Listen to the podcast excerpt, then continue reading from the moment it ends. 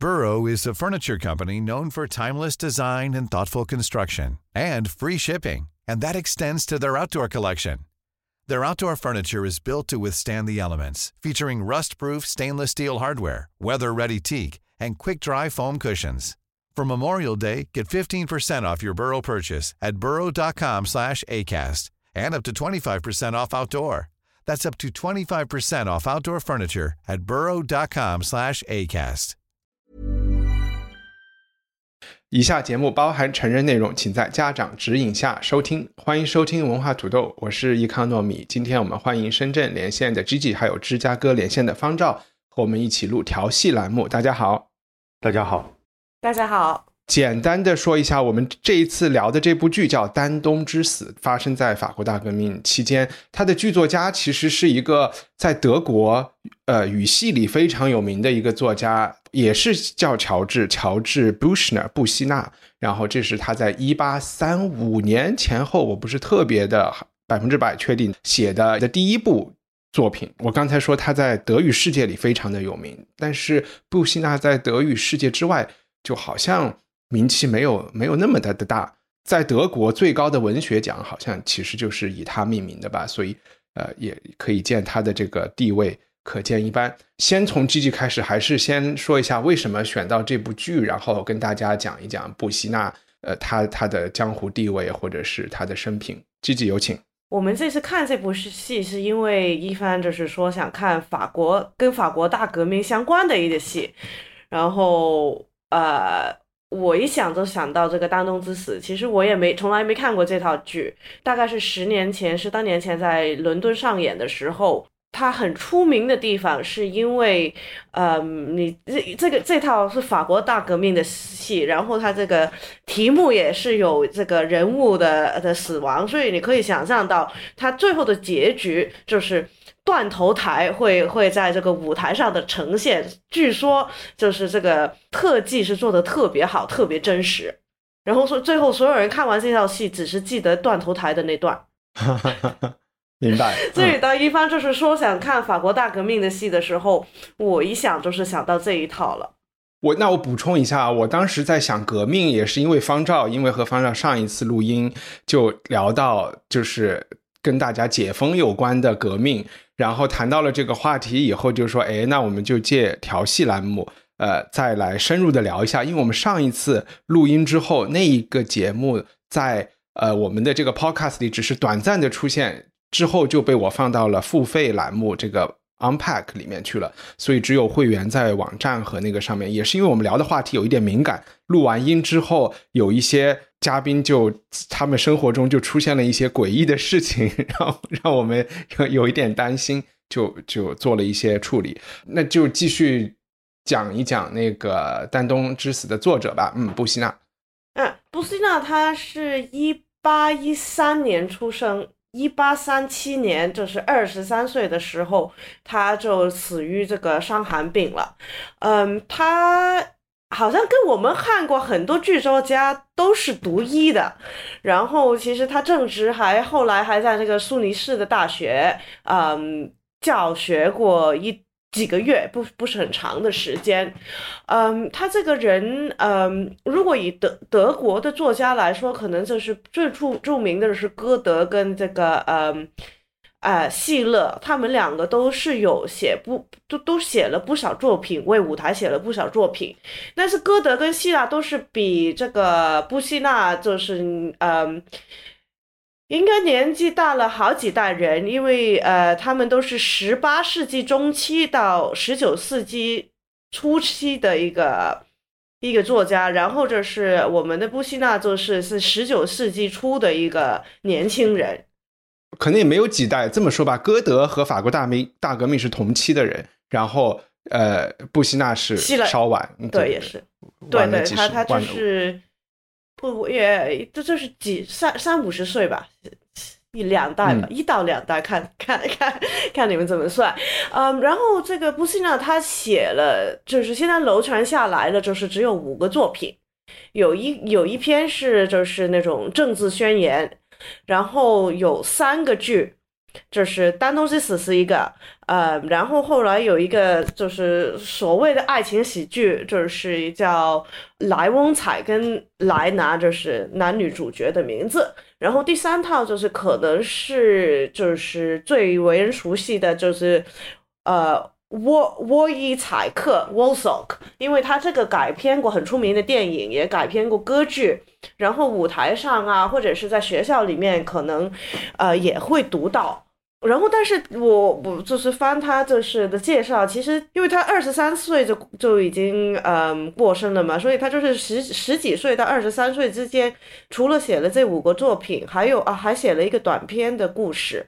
嗯。他据说还翻译了两个雨果的话剧，嗯，然后还写了一一一套关于这个一一一位呃呃一位意大利诗人，他在 Aretino，他最著名的就是写了。就是非常非常黄色的，就是西方英英西方文学里面可能是，就是近几百几百年最黄的诗歌的一一一一一位意大利诗人叫 Aretino，但是据说这个话剧已经消失了。丹东之史是在他再生的时候已经出版，嗯，但是他更多的他的这个合集是。大概是那个十九世纪下，呃，一一八七零年代的时候才被整理出来。然后他整理了之后，其实对后面的，特别是剧作家的影响还是蛮大的。呃，我们可能稍后讲到内容的时候才说，才讲他的那个创作的那些比较可能先进的地方，或者受前前后后的作家影响的那些内容呗。好呀。呃，我其实想到他的生命中几个值得补充的事情，一个是他活得很短啊，二十三岁就死了啊，比耶稣还整整少活了十年。然后他的三部就是说所谓的剧作品都是在最后一两年写的。然后我们知道的看的这个丹东是他第一部写的东西，这个有一个背景，他也是在流亡中写的，就是说他呃之前写的第一部那个政治小册子。其实有点像丹东本人这样，有点是要去，呃，我们叫什么？现在的术语叫煽颠啊，是一部煽动老百姓颠覆，呃，他所在的德国，呃，那个时候叫 Hessen 的那一个小城邦的，呃，老百姓颠覆他们的这个。呃，国王或者是 prince 的这么一个，还是叫 duke，他们应该是叫这个啊的一部作品。然后因为出版了这部作品，呃，也是跟一个地下出版物出版，就是帮他散布这些呃作品的人也入狱了，甚至后来也有死也死掉了。然后他呢，也是就是跑到了呃 Strasbourg，就是跑到了德国对河边，过了一个河去了法国这边。呃，好像有个女朋友吧，因为他在那边念的大学，就是在那个期间，你可以想象他的，嗯，还是一个比较紧张，未来一切都不可知，然后年轻气盛，在这个情况下，花了五周时间写的《丹东之死》这一部剧，我觉得这个点，呃，还是挺值得一提的。然后，另外就是他死好像也是是什么病死来着？是伤寒是吗？typhoid 啊，然后对他这个。其实这个病在那个时候，他这个年纪的人也不一定是，不是那么致命的病，但是就是呃阴错阳差，他就是身体不好就死在那个病上了。那我介绍一下这个剧，其实它是话剧来的，但是我们这一次看的首选的这个版本呢，也是因为我在 YouTube 和 B 站上看了一下，选的是一个呃歌剧版，原因是因为。中文字幕的原因，这个歌剧版的中文字幕做得很好，反而我们能看到的话剧版的中文字幕有一点啊鸡同鸭讲，我没有看懂，所以我就放弃了。那这也当然是首先是因为我们德语不好啊，然后呃，这个歌剧版它也挺有名的，就是它的最初的这个歌剧版是四七年在萨尔斯堡音乐节由奥地利的一个作曲家叫 Gottfried von Gottfried von Einem 这么一个人。九十年代去世，一直活到他这个是他在国际音乐界一炮而红的一个作品。然后我们在 YouTube 和 B 站上，大家能看到的是根据他做的这个，又稍微有一点改编，为了电视上转播，呃，六三年在维也纳的一个呃音乐节上录制的这么一个版本。那它其实比较呃，就是话剧版呢，又更加的有一些精简，就是说有一些音乐可以更好表达的东西啊，他就用了音乐，然后场景有一些压缩，有一些我对比了一下，稍微有一些小调整，但我觉得这个剧的精髓，呃，它是保留了下来的。嗯，呃，我也不知道要不要介绍一下，我看了一下这个 von Einem 的生平，就是这个就是对歌剧感兴趣的人，他奥地利人呢，然后。嗯，出身很好，然后家里人和呃和华格纳家族也认识，从小就想作曲。这个人呢，他可能和丹东，如果说他为什么会对这这个剧本有本子有兴趣，就是他也是一个走中间路线的人，就是可以想象在四十年代开始创作的已经是非常现代主义的风格了。就是说，呃，但是这一部歌剧它可能并不是走的这种噪音路线。嗯，不像布希纳的另外一个剧《Vortex》在 Albenberg 把它改编的时候，就完全是一个噪音版本的歌剧了。然后它呢是相对来说更古典的，听起来还是有一些旋律的，但是也很清楚的能听到这是二十世纪的音乐，这不是十九世纪的音乐。那就回到我们看的这个这个话剧也好，或者是歌剧，因为我们可能也都看了翻了一下剧本。我首先进入我和基基看的时候都没有什么历史背景，所以我我但是也可能因为如此有一些一头雾水，就想请方照给大家要有没有必要科普一下去看这部剧有一些什么前提，因为我们知道布希纳写这个剧离法国大革命还非常的近嘛，还是还是结束没结束我都不知道 能不能算是法国大革命结束了，嗯。啊，呃，这个一帆刚刚提到了一个有趣的细节啊，就是这个剧作家他从这个德国的这个小城邦逃出来以后呢，就先去了这个斯特拉斯堡啊，嗯，这个这是一个很有意思的事情啊，因为这个我们知道在这个剧里边呢，也包括我们现在对法国大革命的记忆呢，有一个很重要的细节，就是马赛曲啊，在这个剧里面也有反复有出现马赛曲啊。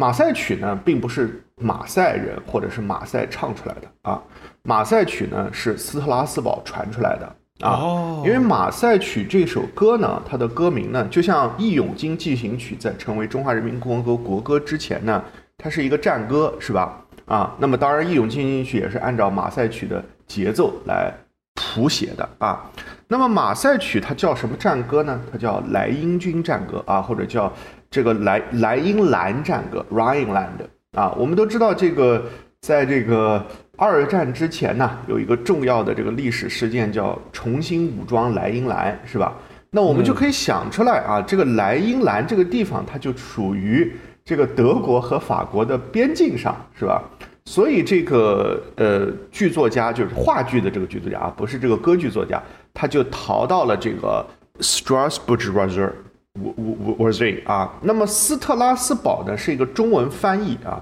实际上斯特拉斯堡呢它是叫 Strasbourgeois 啊，这个后面这部分呢它的拼写呢和 bourgeois 也就是资产阶级这个词呢是一模一样的。啊，一模一样在法文里面啊，所以呢这个假如这首歌啊叫斯特拉斯堡曲啊。那就完蛋了啊，就变成了 资产阶级之歌，是吧？啊，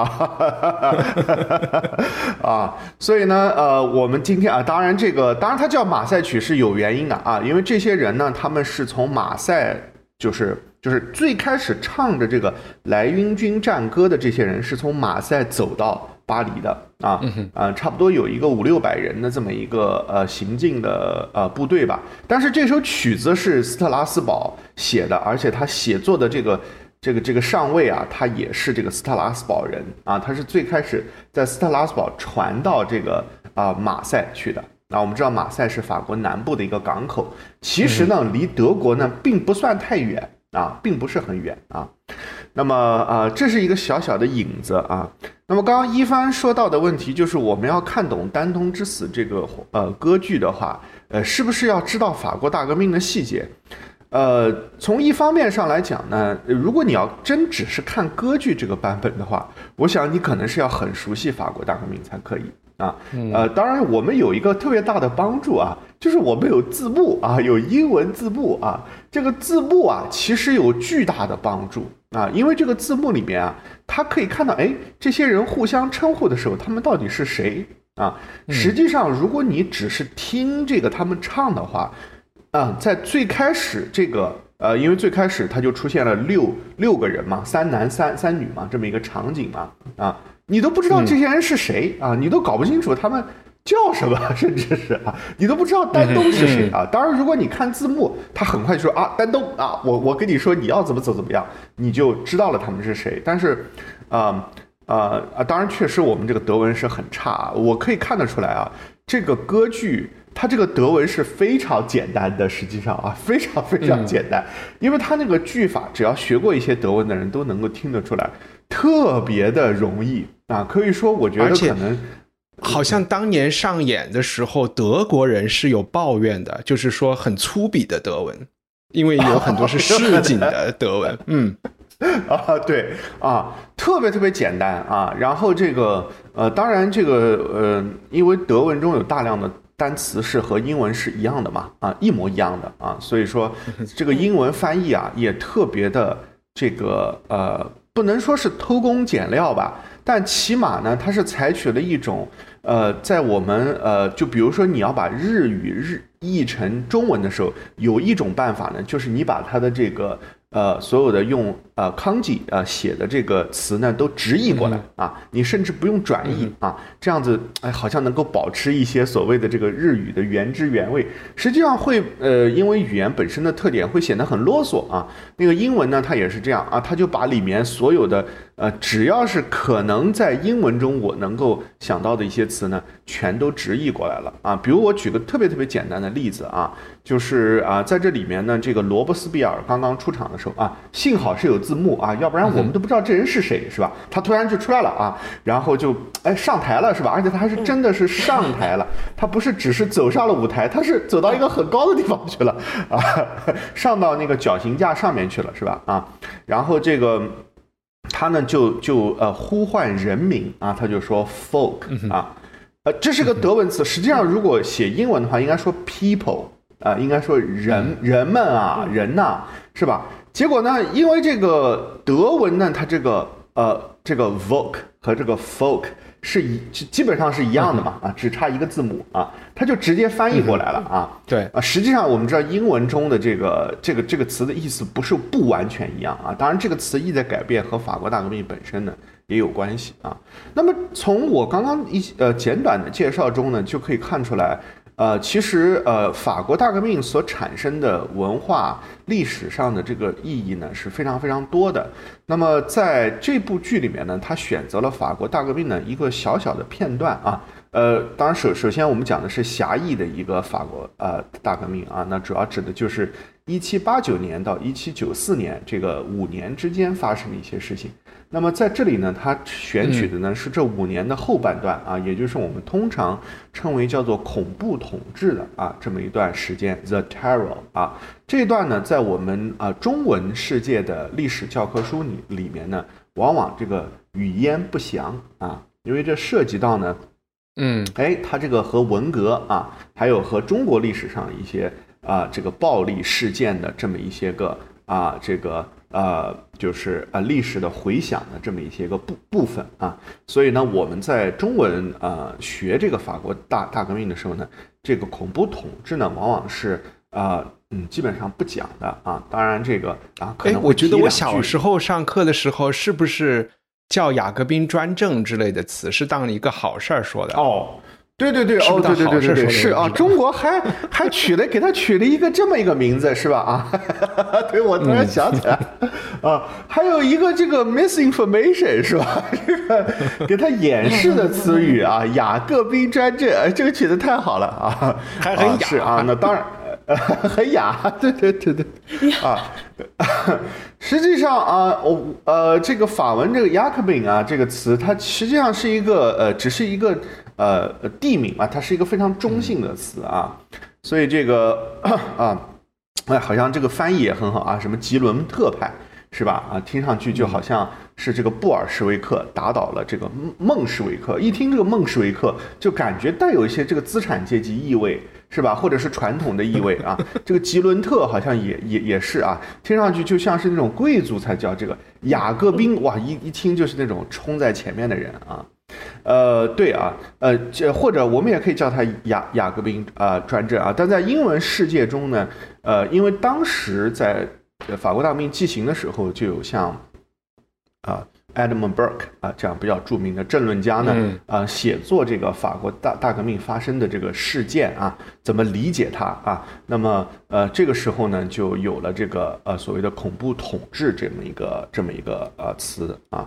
呃，那么关于这一段到底它发生了什么呢？因为呃这个内容实在是太复杂了啊，我就不啊我就不一一的来说了啊，这个呃，但是呢，有一个书呢，我可以推荐给呃。大家啊，就是这个刚刚过世的这个英文世界中最著名的历史小说家呢，叫希拉里曼泰尔啊，就是写这个《狼厅》的作者啊。他的处女作呢，实际上呢，并不是这个他写英国的这些事情啊。他他他呢，是一个学法律的学生，他最早呢写过一个关于法国大革命的作品啊，这个作品写的非常好啊，叫《Play the the Place of Greater Safety》。啊，一个更安全的地方啊，实际上是一个我们可以看出来是一个啊，它是一个隐语，但它同时也是一个讽刺性的说法，是吧？因为在法国大革命期间，没有人是安全的啊。那么啊，这个书呢，写的就是丹东之之死啊。而且我如果没记错的话，这个书甚至他没有写到这个罗伯斯庇尔啊被啊处处死。他就是写到这个丹东，基本上就结束了。那么这个书里的主要人物呢，和我们看的这部歌剧的主要人物呢是一样的啊。这里面有这个呃男性，也有女性，是吧？然后呢，这里面的最主要的三个男性角色呢，啊，就是这个罗这个罗伯斯庇尔啊，然后这个丹东啊，还有这个呃卡米尔啊，这个这么他们三个人啊。啊，然后这个这个呃，跟这个书里啊都是都是符合的，所以如果我们只是想了解丹东之死发生了什么呢，我们就可以去看这个希拉里曼泰尔这本书啊。呃，当然这个关于法国大革命中呃，就是到底发生了什么呢？这个相关的历史著著作呢，呃，可以说是汗牛充栋啊。啊，就太多太多了啊，呃，所以呢，这个呃，我就我就不不去做一些具体的对，因为你你你刚才确实是说是需要一些历史背景的，但是你在看完了，就是当你比如说你本身有一些这些历史背景知识，在你看完了这一部剧之后，你又会觉得这是一部来讲法国大革命的呃歌剧或者是话剧嘛，或就是说作者想表达的东西和。呃，法国大革命的这个历史的记录，或者是就是阐释有什么关系吗？呃，这个关系非常大啊。其实这个剧呢，这个歌剧呢，我其实不知道这个话剧演了什么啊。呃，但是这个歌剧呢，它是完全符合啊，当然完全符合，这是看你怎么看这件事情。但是它肯定从大量的细节上，它是完全从历史中直接呃引引述的。嗯啊，这个呃。它的和这个历史的关系呢，甚至从某种意义上来讲，比《三国演义》和《三国志》的这个啊关系还要更加的紧密啊。这个《三国演义》呢，啊，它的如果我们抛去它一些可能啊不太呃不太令人置信的一些细节以外啊，这个它主要的是歌颂这个啊刘关张他们这几个人呢，然后啊就是呃要呃振兴复兴汉室啊，然后和这个。啊，这个汉汉汉室的奸贼曹操啊，做这个坚坚决的斗争的这么一个事情啊。如果我们用这个现代语言来讲的话啊，呃，那么这个剧呢，它实际上也是啊，也是这个意思啊，就是丹东呢，他在呃呃恐怖统治的中中中后期呢，他就呃要和这个罗伯斯庇尔啊做坚决的斗争啊。然后这个罗伯斯庇尔呢，就觉得丹东和这个卡米尔啊，也是他的好朋友啊，他个人的好朋友啊，背叛了革命啊，要把他们给处死，要把他们审判啊。然后呃呃，不一定是处处死啊，反正是要把他们呃审判。后来结果，因为在法国大革命中，如果你背叛了革命，你都要被杀死啊，所以说就是都上了断头台啊。那么呃，从这个角度上来讲是非常吻合的。但是如果你不是太清楚法国大革命中发生了什么呢？呃，看这个剧呢，我觉得很有可能看得一头雾水啊，很有可能啊，因为就是说你会觉得，哎，哎，他们怎么突然就会不好了啊？他们不都是同志吗？这不都是雅各宾专政吗？那他们不都是像啊，是吧？呃，毛泽东和这个周恩来啊，还有和这个呃刘少奇，哎，这个你这就说到哎，为什么这个统不统治他不能 在中国出现了啊？是吧？这关系一样吗？啊，是吧？呃啊，我们我们可以说列宁和和和和其他的和 Trotsky 这些。那那那啊啊啊，那那那对，那这那这也不好解释啊，是吧？啊，是吧？他这后面啊啊，这后面都不好说了啊，都不好说了啊。所以这个呃。就是我我因为我来看呢，肯定是觉得啊这些事情啊发生都很正常啊，嗯，但是呃就是我们如果是呃呃特别是在非英文世界里面呢，呃确实有很多国家它是避免谈这个啊所谓的恐怖统统治这段时间的啊，呃而而而且呢还有一一个另外一个大的前提啊，就是即便是我们谈论这个从啊。这个呃，恐怖统治就是雅各宾专政这段时时间呢，如果你去看像雨果他的这个九他的九三年啊，他这个里面所强调的这段时间发生的事情和呃这个丹东之死里面的这个这个细节，它是差别比较多的啊，因为在这个时候呢，法国呢它陷入了这个国内战争和国外战争这个双重的这个啊战争里面啊，这也是为什么丹东他在历史上这么有名啊，因为他当时。啊，讲了一个话啊，那个话我因为法语太差，我就不我就不不念了啊。但是呢，翻译成英文呢，大体上的意思呢，就是啊，什么 daring 啊，呃，more daring and daring forever 啊，嗯，就是哎呦，听上去怎么像谈恋爱是吧？啊，就是要有勇气啊，要更有勇气啊，要一直有勇气啊。或中文啊，有一个很土的翻译，什么勇敢，勇敢，更勇敢啊。啊，这个这个这个就太太太那个了啊啊！它其实是那个法语，那个是比较优雅的啊，是一个像诗歌一样的一个语言啊。呃，所以这个呃，在这个呃啊，这这个这个话是他这个鼓励这个大家不要怕这个啊，就是被这个外国啊反动势力啊和这个，所以是他扭转，是有一个比较关键的势力，他们以弱胜强了，然后。把这个普鲁士还有奥地利军队挡出去了，好像我是听说有这么一个战役，但是这个讲话是不是跟这一次战役有直接关系？呃，我不是很啊，是是呃是这个这个你所说的这个跟战役有关的所有事情啊，就是看九三年是最好嗯啊，因为九三年是完全记录这个旺代地区的农兵叛乱的这么一个嗯啊，就是呃呃的起码是以这个为为为核心的吧啊。明白啊，就我我拉回来这个剧里，其实我我看这个剧，其实是觉得有可以给我一个很强的感觉，是它可以分为我讲三个感觉吧，就是然后大家都来聊一聊，呃，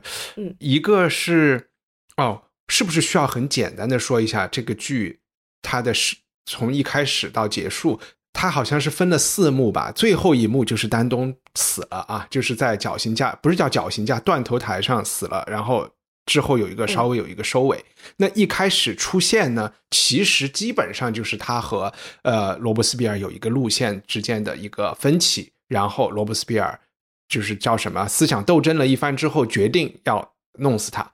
呃，当然这后来就是他被抓，然后在监狱里，然后就有一些感慨。所以我我想说的就是我我的几个比较强的感觉是我没有意识，没有之前看之前没有意料到的一个是。它有很很多心理戏的部分，然后就是有很多哈姆雷特独白的这种部分，就是罗伯斯比尔有，丹东也有。就是说，他你可以，丹东也不是一个完全的大主角，或者是完全很正面的一个角色，这个是未必的。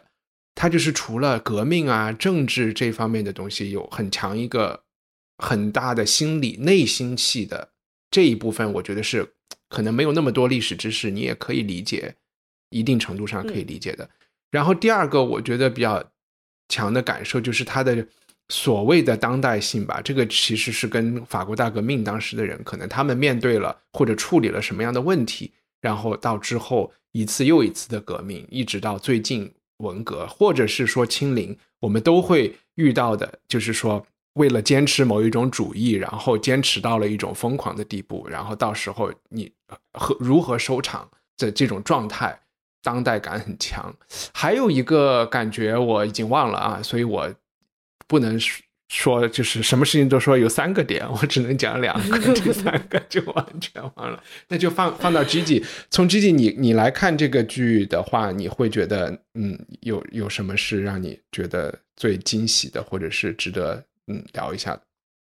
我我觉得这歌剧版就是对比歌剧版跟这个话剧的话，嗯，它就是从这个革命人呃人物跟这个公众的那个关系是，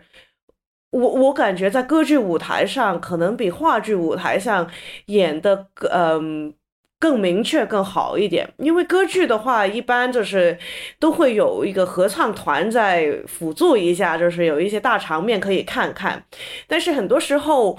呃，你看正常的歌剧的话，他们都是那种农民啊，或者是城里面的人，他们就是唱唱歌、跳跳舞，没有一个很对于这个故事有很实质性的那个影响。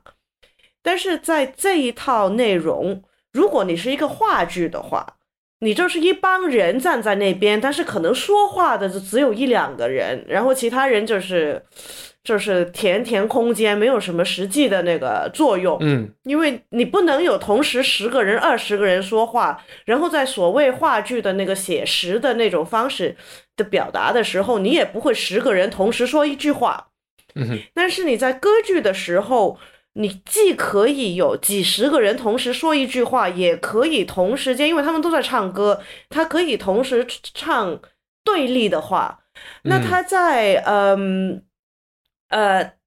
就是他每一次从呃，我们应该是开头的时候，这个罗伯斯比尔他跟这个。在公众，他说他他他表达了一大堆，我觉得我们应该要做什么，你们人民应该是怎么样，怎么生活，他说了一堆东西，然后，呃，那些呃，就是是呃人，就是群众，就是可能开始的时候不特别听他，然后后面就是被他说服了，然后就是我觉得有几场，或者是在那个丹东他被审判的时候，他也是。就是这几十个人在台上，就是有支持丹东的，有不支持丹东的。然后你看到他他们的那个意见，就是被不同人说不同的话的时候，就是不同不停的摇动。有一些可能有小部分不摇动，但是我我觉得他这个做出来的那个效果的话，可能比就是呃布克纳他自己跟任何这个话剧的呈现都更立体、更生动。就其实就是说。呃，合唱团作为刚才用那个 folk 这个词，或者是作为一个群众，或者是人民，它是一个单独的角色来的，对吧？然后这个角色的想法也经常是左一下右一下的，一会儿他们看到丹东，他们也爱；看到罗伯斯比尔，他们也觉得也爱。然后他们自己猖狂起来的时候，也能感觉到那个革命中的那个他们嗜血的那个那个气氛啊，就是说。啊，抓到一个人，我觉得一个很搞笑的就是他们抓到一个人有有手绢嘛，就说哇，你有手绢，你就是一个贵族，就要拉去，就要就要拉去那个砍了。呃，然后然后这个这个年轻人就还要跟他们说，就是那种就是英文里可能就是 gentleman，或者是让大家啊，就是。就是先生们，你们要冷静一下。然后这些下面的群众都是说，我们这儿没有什么什么先生，there are no gentlemen here，there are no sirs。我们就是我们就是百姓啊。呃，就对这个互动是是挺好玩的，而且有很多很经典的台词，我都觉得是来自于这个群众的。比如说，他们说啊，你们七月份杀了一些人，八月份杀了一些人，但是我们的我们的面颊还没有。还也没有变红啊，也没有吃饱啊，就是他们始终都还是在想着面包啊，要怎么怎么找的。这也是一个呃，吉吉刚才稍微提到的一个对立，就是罗伯斯比尔跟他们谈理想啊，就是品就是高尚的品德啊，人民的这个东西。然后人民其实只是想要面包啊，只是对多补充了一句，这个跟跟合唱。Even on a budget, quality is non-negotiable. That's why Quince is the place to score high-end essentials at 50 to 80% less than similar brands. Get your hands on buttery soft cashmere sweaters from just 60 bucks, Italian leather jackets, and so much more. And the best part about Quince, they exclusively partner with factories committed to safe, ethical, and responsible manufacturing. Elevate your style without the elevated price tag with Quince. Go to quince.com slash upgrade for free shipping and 365-day returns. Everyone knows therapy is great for solving problems, but getting therapy has its own problems too, like finding the right therapist, fitting into their schedule, and of course, the cost. Well, BetterHelp can solve those problems. It's totally online and built around your schedule. It's surprisingly affordable too. Connect with a credentialed therapist by phone, video, or online chat, all from the comfort of your home. Visit betterhelp.com to learn more and save 10% on your first month. That's BetterHelp H E L P. 团有关的，嗯，季季，你你继续我讲完了。啊。就我刚才提到一个，还想说你能不能接下来讲，就是我是觉得有很多，就剧本里直接有提到哈姆雷特，然后嗯我也觉得，呃，甚至都不是丹东，我都觉得罗伯斯庇尔的角色他在思考要不要置他的这个战友于死地的时候，他是有一点哈姆雷特的这个气质的，就所以就是说，好像是莎士比亚在这部剧里，可能不仅仅是这一个地方，你可能还能看到更多的出现，嗯嗯，影子，本身就是不可能，他是一个莎士比亚的那个一个大粉丝，然后他其实年轻的时候，他开始就是搞革命、搞搞政政治的，据说也是跟跟莎士比亚粉丝一起一起去去去开始做这件事，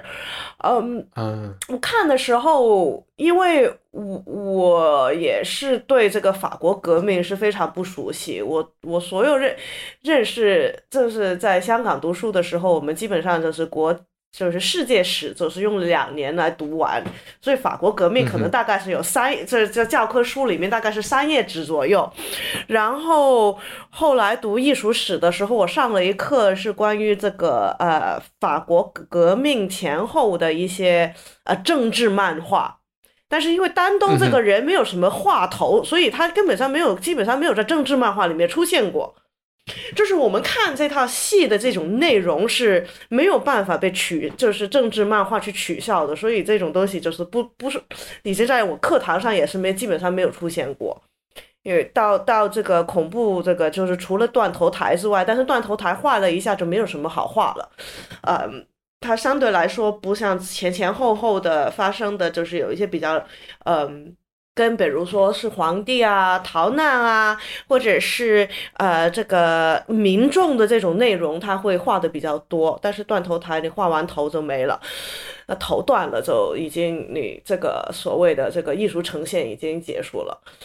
后面就是变成这个 Madame Tussaud 去做这个蜡像，嗯 这个呃呃，所以就是我看的时候，就是让我想起我们其实调戏刚开始的时候有看这个呃凯撒大帝。他这一套莎士比亚的剧也是有很多就是政客跟群众，然后跟政客与政客之间的一个一个就是一种就是对话，就是而且就是我们看这个《大东之死》，它里面有提过很多次这个凯撒大帝，有会提到很多嗯，我们看。就是莎士比亚那个凯撒大帝里面也会的的主角，比如说 Brutus，然后你说去，我们要不要去、呃捅凯撒几几刀，捅他，他疼不疼？这种话，就是这个暴力革命的正当性是一个他们一直在用呃罗马史是。再来再来呃思考这个问题啊，嗯。对，它里面也也引用了很多圣经啊等等的一些，就是还有这个希腊罗马的那那个罗马的那种呃神话。嗯，另外，它让让我想起来的就是这个，也是莎士比亚的这个群众剧吧，也是一个罗马的剧，呃，就是大将军寇楼兰 （Coriolanus），里面也是一个大将军跟他民众的关系，然后那个更多是那种群众，也是就是像这风往那边吹，他们就往哪边靠靠的一个故事，所以它嗯。就因为嗯，就是这种故事其实更多在在话剧上发生，但是你会看到那些在话剧舞台上，你看那些群众他可能就是跟不同的风的时候，其实你还是觉得挺假的，这个内容不是特别自然。但是反正我就是看在歌剧的时候，我就觉得他不论他其他人在说什么，他这个主角跟群众的关系在歌剧舞台上就是呈现的，嗯，非常之可信。然然后也据说就是有一些话剧版的话，可能。他们嗯，不知道是演员不够，还是就是不想呈现这个群众。他可能就是整，因为因为这个原来的这个呃文本是挺长的，可能三个是小时以上，所以有也有一些话剧版，他就是把那个公对大众的那个民众的部分基本上都砍掉，只剩下不同呃啊革命人士的不同的派别斗争，就没了。嗯，哎，其实你刚才提到一个事儿，我觉得就是你提到的两部莎翁剧讲的古罗马的事情，那个时候都是在都是叫内战，对吧？Civil War。然后，但是到法国这个时候，是不是也可以叫内战呢？就是 方照解释一下，内战和革命有什么本质？就是有什么定义上的哪什么东西就能算革命？哦。这个革革命其实是指的是我们教科书里面，就是你包括积极读的这个三页教科书里面都会讲到的一些重要事件啊，比如说网球场上的集会啊，然后这个攻占巴士底狱啊，然后这些呢都是革革命的部分。那么在最开始呢，这个法国大革命的前几年呢，一直是希望要建立一种。呃，正常的新的这种呃政治秩序啊，同时呢，也要建立呃法国的新的这个民族国家的这个体制啊。那为什么德国人他会对法国大革命那么感兴趣啊？就是因为在呃十九世世纪这个长时间里面。德国就或者说，呃，那个时候并没有德国，是吧？或者说，就现在，呃，成为德国、奥地利还有这个波兰一部分啊，是吧？因为普鲁士、东普鲁士啊，这个这些地方呢，他们呢都是一些，哎，这个希望他们要把这个地方统一啊，但是呢，他们就很羡慕这个法国啊，因为法国呢，它呃，确实在法国大革命中呢，它完成了这个民族国家的这个建立啊，这么一个事情，嗯。那么刚刚这个机器提到说，这个呃，在这个教科书上啊，就是教了三页纸啊，但反而呢，你可能以后上了一门课啊，叫法国大革命期间的漫画是吧，就可以上一学期啊，甚至呢，这个。呃，就是呃，这个任何一个啊，跟法国大革命相关的艺术的主题啊，你上一学期都不够，上了一年，你可能上三年都可以啊，上三年都可以啊。所以这个很多人呢，他也不太清楚法国大革命到底发生了什么，但是呢，他却知道很多关于他的花边新闻，是吧？啊，这个呢是我们今天这个历史教育的一个特点啊，就是我们呃假装啊，都假装大家懂啊，实际上呢，我们对呃就是呃即便是学过历史的人，或者是学人文社科的人啊，对法国大革命它到底这个中间有哪些事情啊，可能我们都不是很了解啊，呃，那么这个情况呢是呃一个现代历历历史教学的一个。非常重要的一个特点啊，当然，我觉得我我可以简单梳理一下这个过程，这样我们也知道一下这个，哎，为什么他突然就变成罗伯斯庇尔？然后为什么有这些人民啊？他为什么这个政治就变成了这种人民和呃他们直接对话的这种呃方式啊？那么在这个法国大革命之中的艺术作品里面，最重要的这个死亡呢是马拉之死啊。这个实际上呢，这个法国大革命中间的这些主要的这些雅各宾派的人物啊，他们从身体意义上都是有一些缺陷的啊。嗯那为什么马拉他之死是？哎，马拉之死这个话我们全所有人都看过是吧？虽然我们搞不清楚，哎，他为什么就死了？怎么还在浴缸里面啊？是吧？啊，呃，那就是因为马拉他他有病啊，他必须要总是要泡澡啊，来皮肤病是吧？嗯啊，对对对，他来治病啊。那么这个科代呢，就是去刺杀他的这个人呢，就是因为他认为马拉这个人啊，嗯，他是这个这个动态清零的这个坚定的支持者啊，他做的非常的过分啊，所以呢，科代呢就呃假装就是给马拉服务的时候呢，就把这个马拉给杀死了啊。那么这个呢是马拉啊，马拉呢和这个呃就是呃丹东呢是特别好的朋友。他们是早期就在一起工作的啊。那么另外这个里面还有一个这个 Camille 啊啊，他和丹东也是在这个剧中呢一起被这个呃，其实罗呃，我刚刚一帆提到了，在第一幕的最后阶段，罗罗伯斯比尔在决定怎么处理这个丹东他们的时候呢，其实是有些内心的挣扎的。我觉得他那个挣扎倒不一定是针对丹东的啊，其实他更多的是说啊，Camille，你怎么在这件事情中你也有份儿吗？是吧？啊，这么一个事情，因为这个 Camille 和丹东啊，他们是这个从小就认识啊，那么他们也他们也是正儿八经的这个一起呢，这个啊，他们呃，因为我们知道罗伯斯比尔他以前是一个地方的法官啊，Camille 呢他是一个律师啊，他们以前呢也是经常一起工作的啊，丹东实际上以前呢也做过这个律师。啊，呃，所以他们在这个剧中也有不少地方呢，都是说啊，我们要用法律来这个来再来裁决这个事情，他也有审判啊什么的。然后人呃人人人民还问他什么是法法律？我们要用人民的意志来什么什么？人民的意志 就是法律。然后人民说，我们现在的意志就是不要法律。对啊啊，这个这个这个这个法国大革命里面啊，有一个特点啊，就是。虽然我们搞不清楚这个法国大革命啊到底发生了什么啊，但是这个京剧啊我们都会背啊。这个就好像你呃呃呃不不是那个看看戏那个京剧啊，就是他那个名言警句啊，我们都会背啊。比如说啊，这个什么罗兰夫人啊，她上这个断头台的时候说啊，什么自由以汝之名，什么是多少罪恶，什么以汝之名而而行啊，就是就是这个话，我们都都知道啊，英文、中文都知道啊。当然可能因为法文实在是太差啊，所以不会啊。然后这个呃，另外还有什么什么啊，这个就是那个西安市牧牧师那个话。什么什么什么啊啊！在恐怖期间，你做了什么啊？你为什么没有为人民站出来？他说：“我在活着啊，这个就就对吧？啊，就是这个这个这个动态清零期间，你做了什么什么？我。”我在我在我在活着啊，然后还有这个呃，因为在恐怖期间，我们也看到，就是很多人他是莫名其妙的，就是他们在打扑克，然后就就啊就就就被抓了啊，然后就被处死了，是吧？是因为他们是 gentleman 啊，就刚刚一凡所说的，是因为他们是属于贵族啊，其实也不一定是啊，其实就是一个好像有有有头衔的人。那么那个时候呢，也有一个名言啊，就是。呃，这个群众呢就抓到一个女女人啊，也不确定这个人是谁啊，就问他你是不是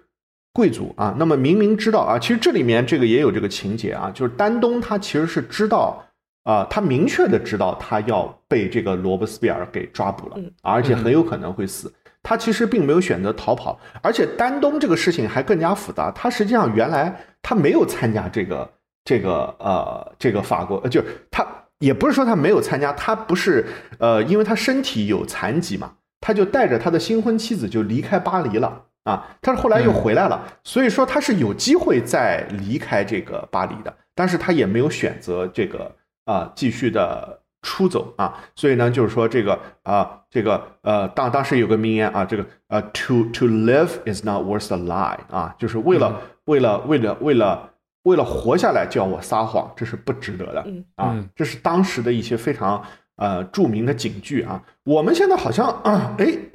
对这些事情啊，或者是那些法国呃呃大革命的那些话，我们都很熟啊。甚至我经常听到有人看到这个德拉克鲁瓦的这个“自由呃引导人民”这幅画啊，以为是画法国大革命的啊 啊这个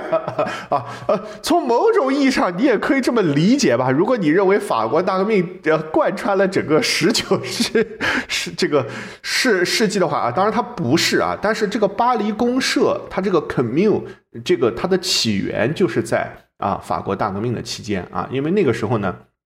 这个为了对抗刚刚一帆所提到的这个啊旺代地地区的农民叛乱啊，实际上当时的农农民叛乱有几个地方有这个啊，我们知道法国是一个呃呃接近于一个正六边正六边形啊，这个有旺代还有这个布列塔尼地地地地区啊都有农民叛乱。那个时候呢，这个罗伯斯庇尔呢就呃就就提出了这个叫全民皆兵战术啊，因为罗伯斯在罗伯斯既然人人都是平等的，那为什么人人都人人都应该上前线啊？啊，而且呃，即便在那个时代啊，甚至有已经有人认为这个女性应该和男性是平等的了啊。当然，这个概念很快的就呃呃扩就就扩大了啊。即便在这个三级会议时代，也有人人认为这个女性也应该享有啊投票权啊，但他们很快就被虚下去了啊。一般来讲，上台这样啊，就跟你在微博上现在说一下啊，什么女性是领导革命的主要力量，很多人都虚你一样啊，这个啊，就当然这是完全不同的一个这个啊，这个这个这个女女权主义的这个变化啊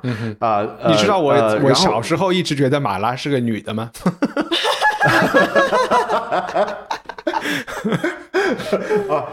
啊，他们他们都有一些身体上的残疾啊。这个其实呃，我在这个剧一开场的时候呢，我就知道丹东是谁啊，因为这个丹东啊，他呢呃，就是呃，我们也可以看到这个歌剧的演员选的并不是那种特别帅的。啊，也不是特别精致的。我们看这个罗伯斯庇尔一上台啊，我一看就知道是罗伯斯庇尔啊，因为他们这些人呢、都是那种理想化的形象啊，就跟那个刘关张一样啊，什么刘刘备他要什么双耳，什么这个这个这个到这个什么垂垂肩，然后什么手能够伸到膝盖，就是人有意象嘛。然后这个什么关羽是他有什么美鬓公，就是他有这个大胡子是吧？然后这个张飞是那个什么杏眼圆圆圆圆圆真，然后那种形象啊，这个呃，这个在这个呃，就是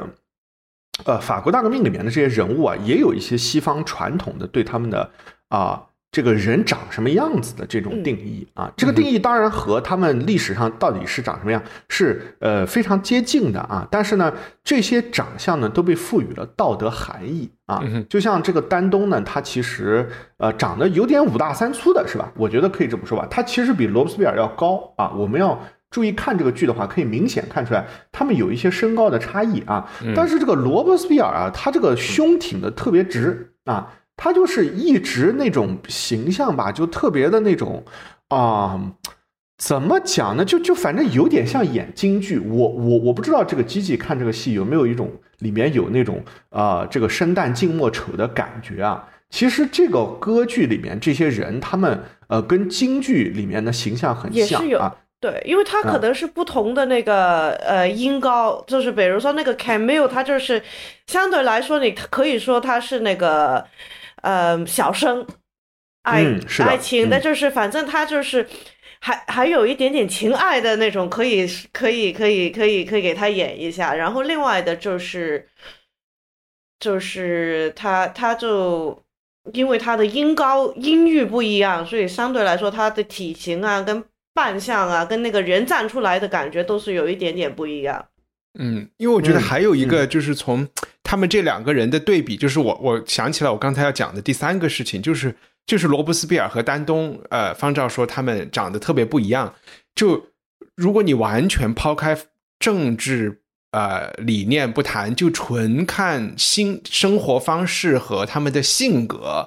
罗伯斯庇尔是一个呃完全缺乏安全感的一个孤儿出生。然后他呃终身未娶，然后他是一个呃不近女色啊，不喝酒，没有任何恶习，在这个剧里没有 vice，或者是没有人性的，就是从这个角度上说啊，他是一个圣人。然后他是丹东是一个反面，是一个七情六欲，呃，很有阳刚之气。他不是那种美人美男子，但他是他不是西门庆啊，但他可能是可能是关羽、是张飞这样的一个这这种。然后呃，他也是享受生活的，因为在这个剧里，他有一句话嘛，就是说。他就是更相信 Epicurean，就是这个 Epicurus 花园学派的。他就是说，人只有就是说打磨的比较光滑和完全没有打磨的石头，就是在这两个极端之间啊。然后你他就是指责罗伯斯庇尔，你为什么要把自己放到一个耶稣这种圣人的这个这个角度上面去？就是说，你难道从来他有质问过罗伯斯庇尔？这些就是我觉得从心理层面，他说话说的很重，会刺伤他的这个战友的地方。就是说，难道你没有怀疑过自己是是一个骗子吗？你是一个就是 fraud，你你没有你没有怀疑过自己吗？你就是怎么那么装呢？你在装什么装呢？然后，所以这个这个是一个他们性格上的，可能就跟刚才方照说，罗伯斯庇尔为什么要站得那么挺直挺拔，就是他一直都是端着的，嗯。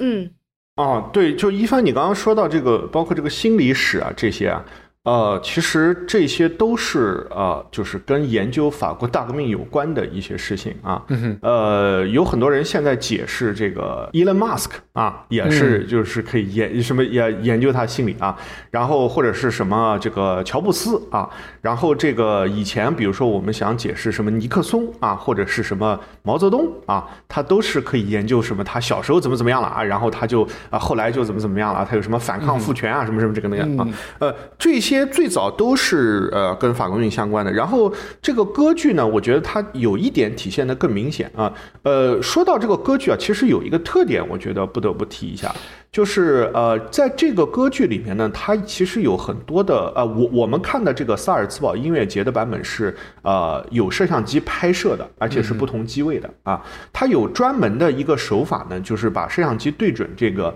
乐队的指挥。啊，因为这个歌剧呢，它并不是像有些歌剧那样，它只有歌歌唱和这个呃很短的间奏和呃比较可能有些前前奏啊，但间奏很短，还有一些独白啊。因为歌剧里面其实也是有念白的啊。呃，这个歌剧呢，它有大量的这个呃间奏啊，间奏很长，而且间奏非常的激烈。啊，呃，这也是刚刚一帆提到，可能这个歌歌剧它为什么后来享有盛誉啊？就是它因为它用音乐呢，啊，去表达了特别多，呃，就纯音乐没有人唱的歌词的部分的纯音乐呢，去表达了非常多的这个啊。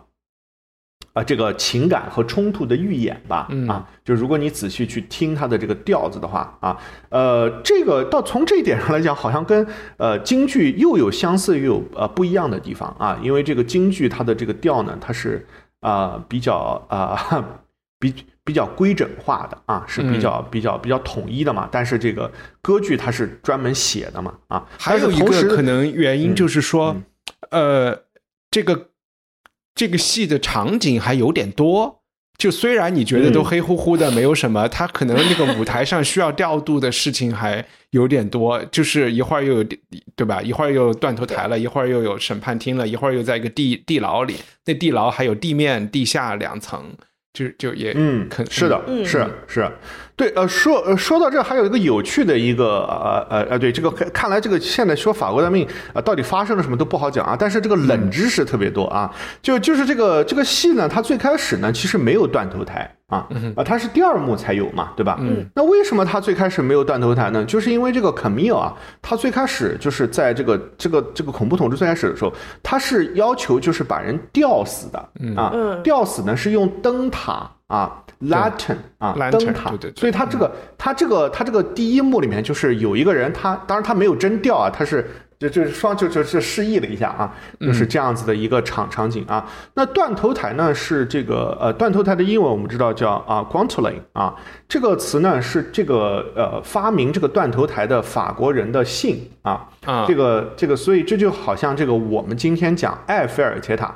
叫 Eiffel 啊，但是这个埃菲尔它其实是这个设计埃菲尔铁塔的这个土木工程师的姓啊，他只是姓埃菲尔是吧？啊，所以埃菲尔他自己也有一句名言说。我最大的不幸就是我造的塔比我还有名啊。那么这个断头台这个人呢，可以说啊，他才应该说这句话啊。我最大的不幸就是这个断头台居然比我还有名啊。但他其实这个 这个这个这个 Mr. Monsieur Guillotine 或者是 Guillotine 这个人，他是很自豪的，就这个东西是跟这个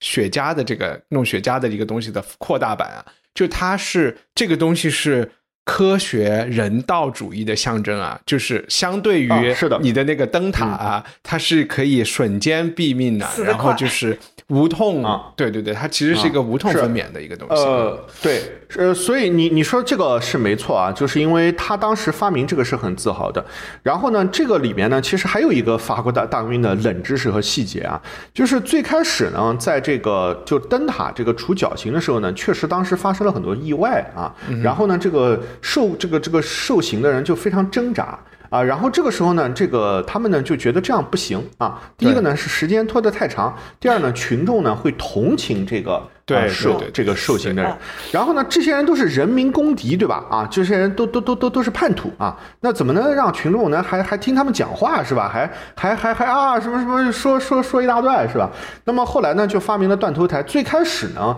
在断头台行刑的时候呢，群众是非常非常的欢呼叫叫好的。啊，呃，这个里面还有一个啊小小事情，就是说，可能很多人不知道什么叫 sawdust 啊，嗯这个一帆你知道这这个是什么意意思吗？就是那个墓穴嘛，就是啊，对啊，那为什么要说这个墓墓穴呢？这跟法国大革命它有什么关系呢？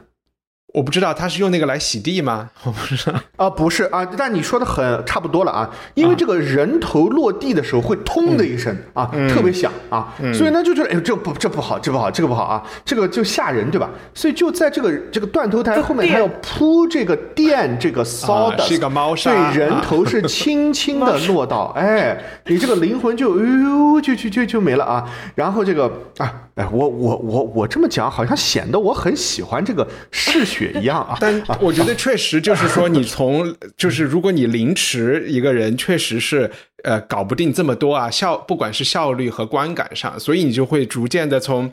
从这个断头台到毒气室到灭霸的响指啊，就是可以啊，因为好像他们这个他们是理想主义的人嘛，他其实只是想让这些反革命不再成为未来社会的一部分，他并没有说要折磨你，他他他就是觉得历史的进程之后就没有你了、啊，所以就死的比较快，会会比较好一点。啊嗯啊，但但但但是呢，这个里面就有一个特点，就是后期在法国这些艺术家，他们不是知道这个有断头台这个事，他们就去画这个事情的时候，呃啊，我讲的后期也就是一两个月之后啊，就七月八月，可能九月的时候呢，呃，有些处死的人就拼命挣扎。啊，他们就在在台上就是又喊又叫，然后推推推搡搡，然后都这个时候呢，其实群众呢就对这个事情已经开始很反感了啊，而且他们也丧失了最开始看到这种哎冲一下子，然后这个人新都鲜感没了啊，这种新鲜感了。对他们当时因为还有一个日子确实没有好起来，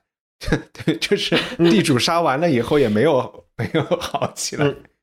呃呃，但但但这个事情并不是恐怖统治才开始的啊。嗯。呃，法国大革命一开始以后呢，从一七九零年开始呢，呃，巴黎呢就开始进入了一个恶性的通货膨胀的期间啊。嗯那么这个时候呢，这个人民呢就发现自己手上的钱呢已经买不到东西了。啊，那么当然，这个我们在这个剧里面可以看到，丹东他过得是特别好的啊，呃，但是丹东具体他为什么过得特别好啊、这里面有非常非常多的争议啊，因为这个里面有关于什么他在什么法国东印度呃公司解体的过程中有没有这个啊，我们现在用现在的术语叫什么管理层收购啊，在这个事情中他有没有贪污 啊呃，所以就是这个啊啊。啊，呃呃，但是一帆，你刚刚所提到那些就是罗伯斯庇尔和丹东的这些争论啊啊，这些啊，呃，其实都是跟莎士比亚还有京剧里面一些啊、特别像的。它其实是呃用，因为我相信在呃这个剧这个话剧版本，我们虽然看到的是一九六三年的录影版本，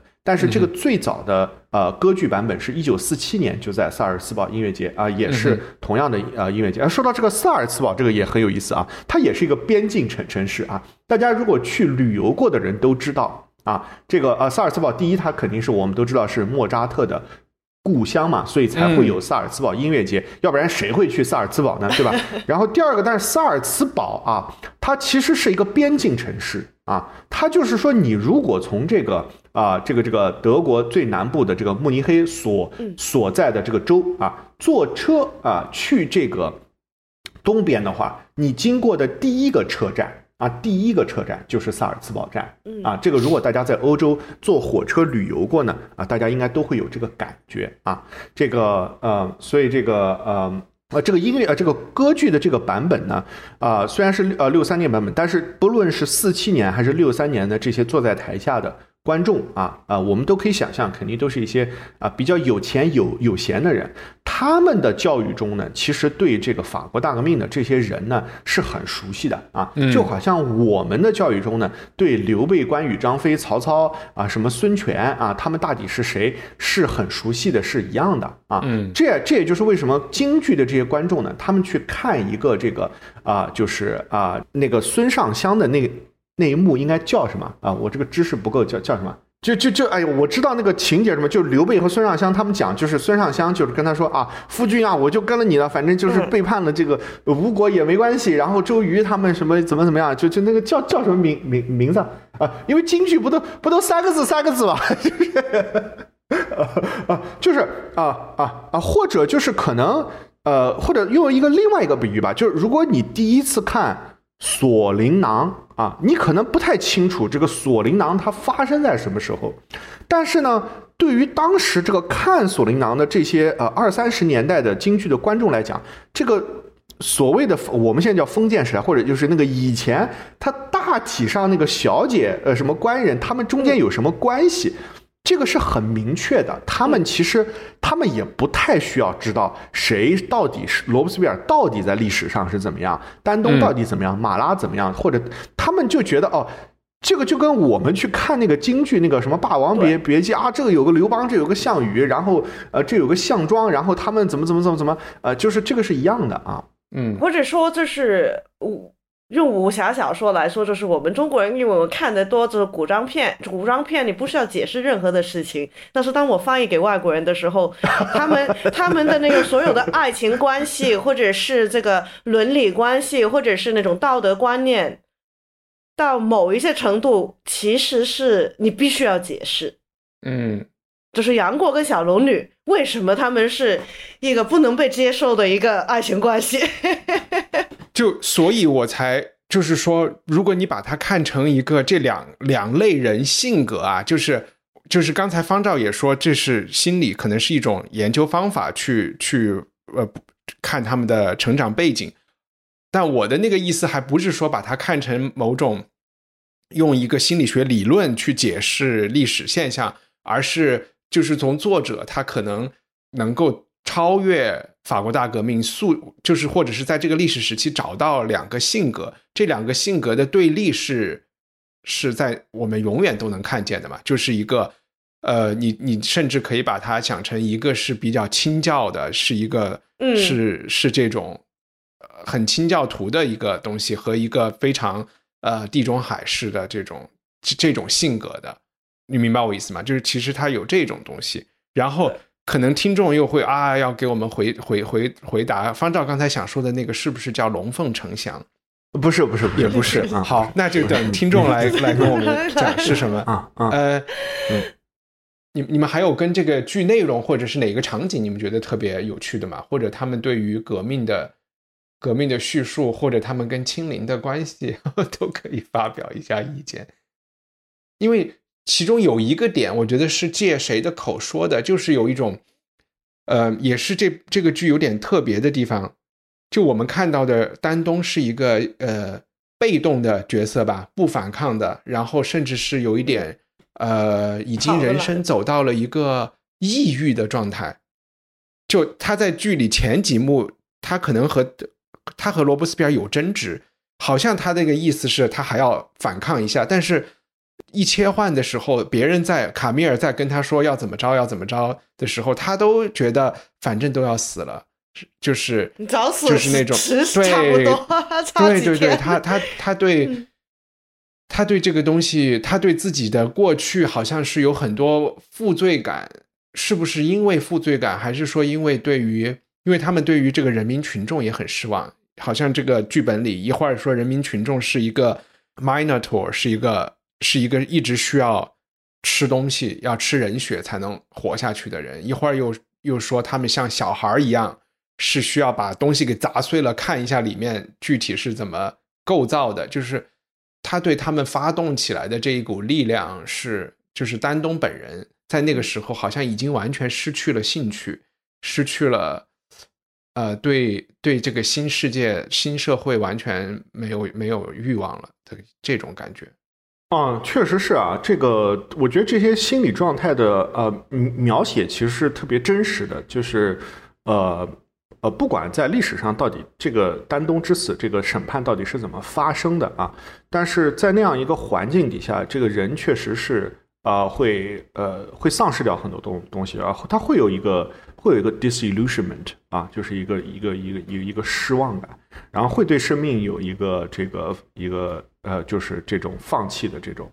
啊、感觉。呃，然后罗伯斯维尔和丹东呢，虽然他是呃恐怖统治或者说所谓雅各宾专政的最核心的人物，但实际上他们站上这个法国大革命的前台呢，也只有短短两三年的时间啊、非常非常短、啊。然后很快呢，这个他们就被推翻了啊，很快他们也都死了，是吧？啊，罗伯斯庇尔呢自己也试图过自杀啊，当然这个也没有成功啊。那么这些呢，在呃，其实我们在任何一场呃革革命啊，或者是啊、呃、这种大的这个历史转换的时候呢，这些人的这种对时代的这种失望啊，其实你你想，他们也都非常年轻嘛。啊，尤其是可米尔啊，在这个剧里面，他也是演员里面看上去最年轻的一个啊，对啊，他只有三十一二岁嘛，是吧？啊啊，那么写作这个题材的作家，也就是这个剧作家，也只有二十几几岁啊，所以他确实是一个跟这个年啊年轻啊呃热热血对生命的希望这些东西啊这些呃更更加很久的主主题，所以在这一点上，他和凯撒是不一样的啊。这个布鲁图斯、凯撒嗯。他们都是啊嗯就是中年以上的这个老奸巨猾，中年人在嗯，对对对对对啊！所以，但是这个这个雅各宾专政这段时间，他们都是非常年年轻的一些人啊。然后啊、嗯这个呃，群至于群众怎怎么样呢？这个就复杂了啊。这个我们今天这个汉语中有一本畅销书啊，叫《乌合之众》啊，这也是一本法国人写的书啊，它也跟法国大革命有很多的关系啊。这个啊、这些所谓的什么群体心理学这些研究啊，都和呃法国人对法国大大革命持续的这种关注呢是有关的啊。那回到最开始一帆提到一点啊，就是法国大革命它到底是什么时候结束的啊？其实对于今天的法国人来讲啊，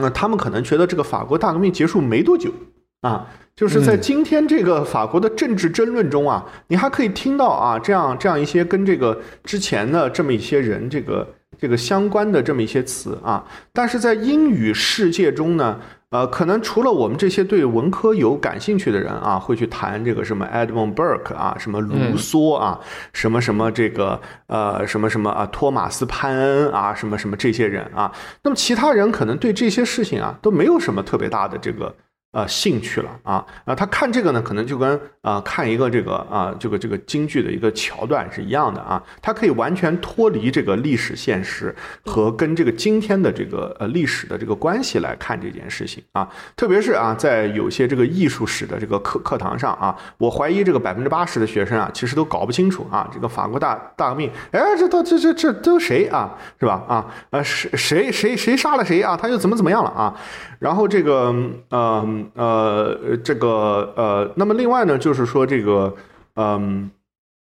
这个但是我们对那种歇斯底里的那种，就像我们看《The Crucible》一样的，就是萨勒姆女巫一样的，就是这种，呃，就是集体失心疯了的这个感觉。大家，我我是我是透过这个我对这个东西的理解去共情，呃，雅各宾专政时候的，起码在这个剧里呈现出来的一些感觉的。这但另外一方面，他他他们也确实非常自由啊，是吧？嗯他们最开始他们就跳舞啊，是吧？他们就嗯可以，他们就他们他们他们都，他这些被压迫的人，他们就他们就自由了呀，这个是是事实啊，是是是，对吧？啊。嗯，所以我觉得这个呃呃，当然我我我是呃这个非常就是强烈的推荐啊、大大家啊去嗯。仔细阅读一下，就是法国大革命的历史记录啊，它的嗯。历史记录引发的这个历史呃历史呃更高层面的哲学思考，其实远远已经超过了。啊，对法国大革命本身的这个叙事啊，这个叙事啊，其实在法国大革命发生的四五十年之后啊，呃，就就这个叙事本身这个事情啊，它已经非常非常成功了，已经非常成成熟了啊。这个英国英文作家中有有一个我们这个如果学人文的人都会学啊，叫托马斯卡莱尔，是吧？嗯啊，这个大家嗯可能上课都会学这个人啊。这个卡莱尔呢，他最重要的著作之一呢，就是法国大革命啊，就叫这个名儿啊。这个所以就是啊，那那那他是十九世世世纪这个一个作家吧，对吧？那我们可以想想啊，这这就好像 Washington Ivan 啊，他写的那那些什么历史散文啊，他都甚至他自己可能都不认为是历史，他认为就是历史，是吧？就是征服格拉纳纳达那些东西，他已经成为了这个呃呃，从某种意义上，这个像爱德华吉本写的这个罗马史这样，他都已经成为了文学或者是我们就是自己这个觉得文化的一部分啊。方照刚才突然回答了我内心中的一个问题，就是我一直想去格拉纳达玩，然后要订的那家酒店就叫 Washington Irving Hotel。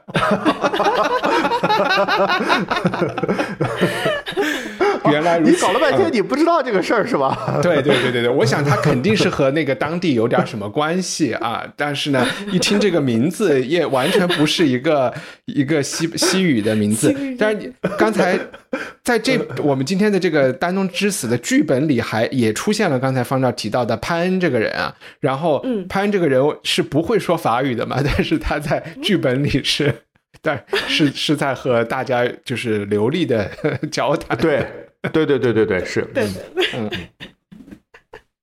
呃，那还挺好。大家如果有机会去看《丹东之死》，然后呢，顺着把我们刚才提到了 Hilary Mantel 的，或者是呃 Edmund Burke 的，或者是卡莱尔的这些呃这些书，也都可以翻出来看一看啊。我们文化土豆其实几期节我们也有聊过《双城记》，《双城记》呃，直接就是放在这个。呃，法国文化，哎，法国文化大革命，对不起，说错了，法国大革命期间的一个故事，我误读会有聊过。然后，呃，编辑推荐嘛，因为要过年了，就是要过这个洋人的年了，呃，很多人都有空。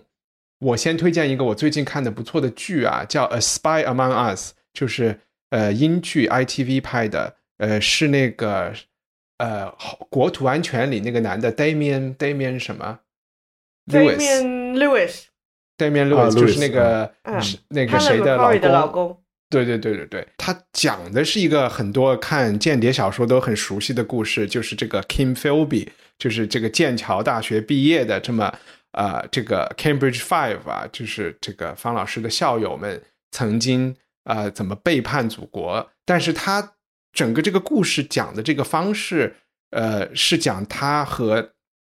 他的朋友，他怎么欺骗他的朋友的这个角度去讲的，也是，而且是讲的 MI 军情五处去调查这件事情，然后去调查军情六处，然后通过这个角度来讲的这个故事，呃，挺好看的，呃。你们有什么最近觉得大家圣诞节正好一帆提到这个这个这个军情五处的另外一个剧呢，已经出了第二季了啊，就是这个叫《Slow Horse》是吧？哦，那我要看，我第一季都没看，对对对，哦，这个第一季如果你没看过，你可以补一下票啊。为什么可以补一下票呢？其实如果你看过这个新的这个《龙之家族》啊，这个我突然发现，哎。这个《龙之家族》里面演这个首相的女儿的这个人，她就是这个《Slow Horse》里面这个女间谍啊，她是同一个演员啊啊啊！那个，但但呢，其他演员不一样了啊。但是这个这个还是很好看的，我很推荐啊。现在已经出第二季了，嗯，就是那个 High Tower，High Tower 那个那个人，他他是在那个《Slow Horse》里面，他也有啊。你继续，我再推荐一个，我最近看了的一个是。呃，也是这个也是 Netflix 上面的一个叫 Motherland，就是讲它有点像伦敦生活。如果伦敦生活就是那个英文叫什么？呃，Fleabag，Fleabag 就嗯，对，Fleabag 讲的是未婚的啊，就是然后 Motherland 讲的是年轻妈妈的，但是整个感觉是差不多的。然后这部剧的这个出处是，其实我有个大学同学，然后他呢，呃是。这边生小孩的时候，你是可以去加入一个，呃，去登记，然后这个网站就可以给你分配你家附近和你呃预产期相似的这个，呃，就给你一这个朋友一个支持圈的这么一个 social network 啊。然后我这个这个大学同学他去参与的这一这个妈妈群里面的一个妈妈之后，就写了这个剧本，然后这个剧本就是去喜剧嘛，所以他们也都。就是特别这个群就炸了，就说啊，一定要去看他们是不是含沙射影的在讲我们中间的 一些人的故事。但它本身作为一个喜剧也是挺搞笑的，嗯。然后我要这我推荐 motherland fatherland 这个词的来源其实就是法国大革命啊啊对对要求我们要对对对守卫 fatherland 啊，想不到这个到了英国，你看这个，你看这个真的是啊，英国真的是一个小小商店主的国家啊，motherland 就变成这样了啊。然后呃，我刚刚开始看了，就是大概半个小时左右的，就是呃危险关系 （dangerous liaison）。这个就也跟我们今天说的剧有点关系吧？应该大它大概是设在法国巴黎呃革命之前可能几年的一个故事。然后八九十年代的时候，有一个很出名的一个呃电影版，就是那个 John Malkovich 跟 Uma Thurman 演的，是谁拍了忘了，反正很出名那个那个时候。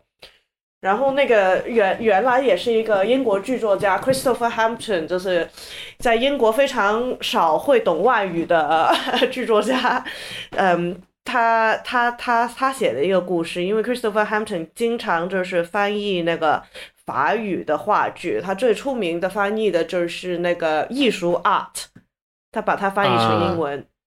OK，对嗯，明白。呃，我呃我我看大概看了半个小时左右，都挺有，好像还可以。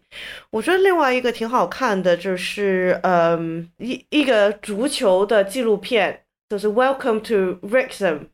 就是呃那个 Deadpool 喜池这个嗯好莱坞演员跟一个好莱坞的电视电视演员买了一个北威威尔士的足球队，这个足球队是、哦对，就是在英国，就是在就是任何级别都不在的，它 是就是最底层的一个足球队。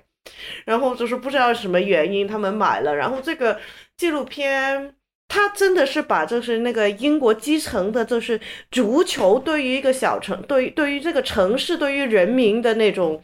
那种关系，还是讲得很好。因为他从从一个美国美国人或者是加拿大人，他们其实相对来说，他们呃呃这个这个城市跟那个城市的球队其实没有一个很密切的关系。然后人也不是说他他支持这个球队的时候，他不这个球队不是你。你你的家人也不是你城市的一部分，它只是就是体育。但是对于英国人来说，讲足球的话，就是跟父母一样重要的。如果你是一个球迷的话，就特别就是现在你看世界杯啊等等等等的时候，你就可以看到他这个呃这个运动跟那个社会普通人的那个关系还是挺有趣的。所以你是想说 Ryan Reynolds 他是真的去买了一真的是买了，对。OK，所以这个是其实一个是一个社会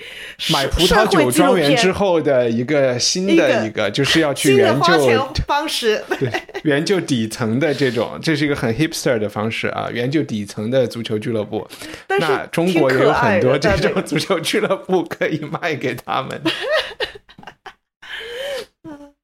就是它，它这个就是就是跟城市，它那个小城城镇的那个历史啊、发展啊，都是那个关系非常密切。而且它里面的球员都是那种一年一年工资，他们都是打工人，不像我们现在看到那些足球员都是那种千百万周每周赚钱是明白明白，就是踢得不好的人嘛。嗯，好，那那我们就。就就先这样，呃，祝大家圣诞新年快乐。然后，如果在大家圣诞快乐，阳性的假期快乐，朋友就就就那个呃早日康复啊，大家，OK，拜拜。嗯，拜拜。希望你喜欢这期节目，在我们的 show notes 里，你可以找到更多相关信息和链接。在我们的官网上，赞助人可以免费收听 Unpack 系列，每月分享一部经典非虚构作品。你可以在 Twitter 和微博上搜索“文化土豆”，关注主播最新的账号和发布。我们的官网是 culturepotato 点 com。 Planning for your next trip? Elevate your travel style with Quince. Quince has all the jet setting essentials you'll want for your next getaway, like European linen, premium luggage options, buttery soft Italian leather bags, and so much more. And is all priced at 50 to 80% less than similar brands. Plus, Quince only works with factories that use safe and ethical manufacturing practices. Pack your bags with high-quality essentials you'll be wearing for vacations to come with Quince. Go to quince.com/pack for free shipping and 365-day returns.